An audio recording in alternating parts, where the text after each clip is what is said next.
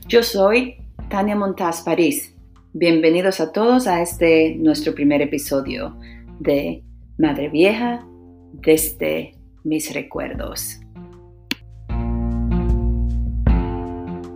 Aquí paso el micrófono a doña Yolanda.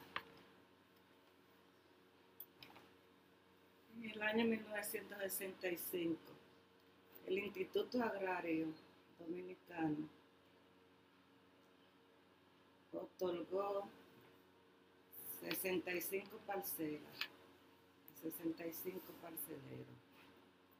Esa parcela eran, la usaban como criadera de vaca, potrero de vaca, donde la parcela estaban sembradas de pato, de hierba de Guinea.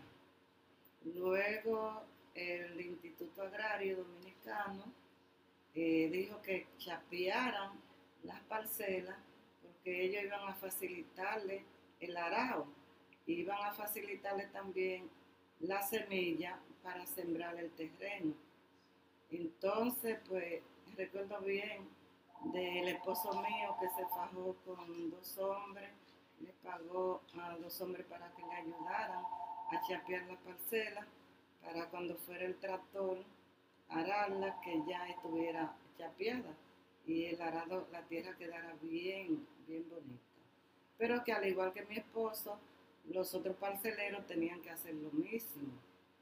Luego, ya después que está la parcela arada, pues hicimos una siembra grande de, de arroz, porque tenían también reguío el reguillo es donde nos facilitaban el agua para mojar la, para mojar la tierra. ¿Qué pasa? Que se sembró esa parcela que era una bendición de arroz.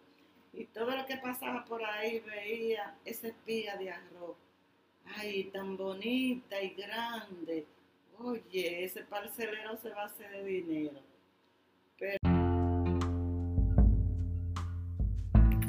Bueno, lo que no le dije al presentar a doña Yolanda era que doña Yolanda es una líder comunitaria, no tan solo del barrio Madre Vieja, nuestro barrio natal, mi barrio natal, pero también de toda la provincia de San Cristóbal.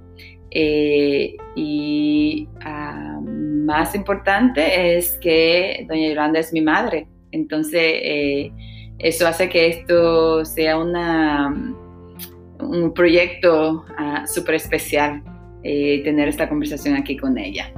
Bueno, uh, disfrutemos. Pero hubo un tiempo que hubo una sequía grande, que entonces ya no nos pasaban el agua para mojar el terreno, ay, no cayó ni una gota de agua. Entonces todo ese arroz quedó eh, vano no, no pudimos cosechar porque el arroz se dañó, estaban vanos. Luego a volver de nuevo a sembrar la parcela. Y entonces, bueno, el esposo mío era muy inteligente, dijo, bueno, vamos a sembrar auyama, vamos a sembrar maíz, vamos a sembrar molondrón. Y se hizo toda esa siembra de auyama, de maíz, de molondrón y gracias a Dios tuvimos buena cosecha. Abastecíamos el mercado de Auyama, lo abastecíamos de molondrón, lo abastecíamos de todo lo que sembrábamos, gracias a Dios.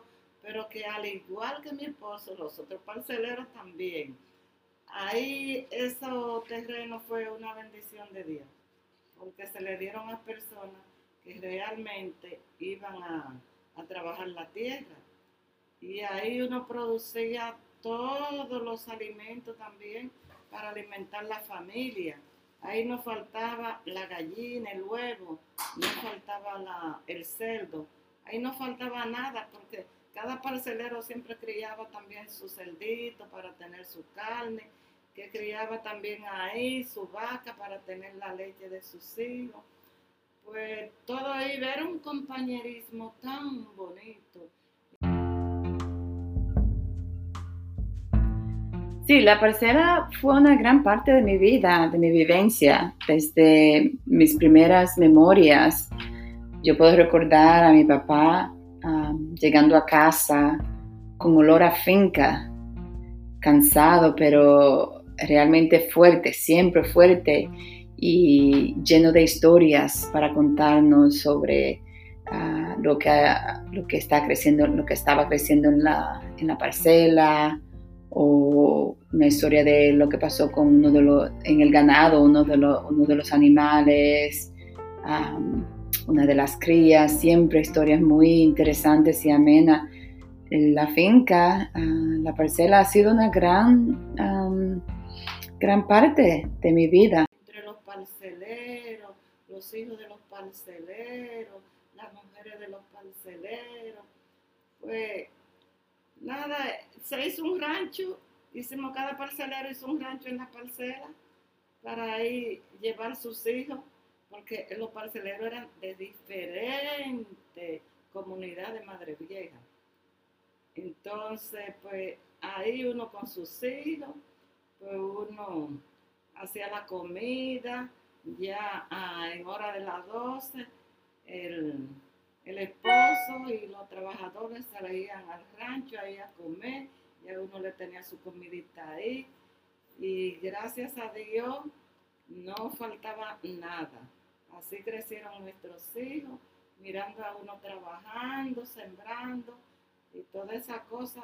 Ellos estaban chiquitos, pero a un chiquito uno lo fue instruyendo para que miraran y le cogieran amor a la tierra.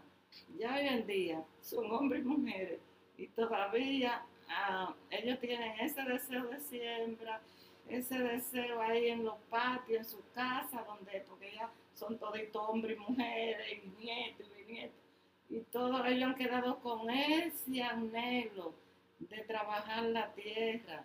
En los patios ellos hacen su siembra y toda esa cosa para uno es una satisfacción grande, porque lo que uno le enseña a los hijos, eso los hijos en el mañana no se le olvida.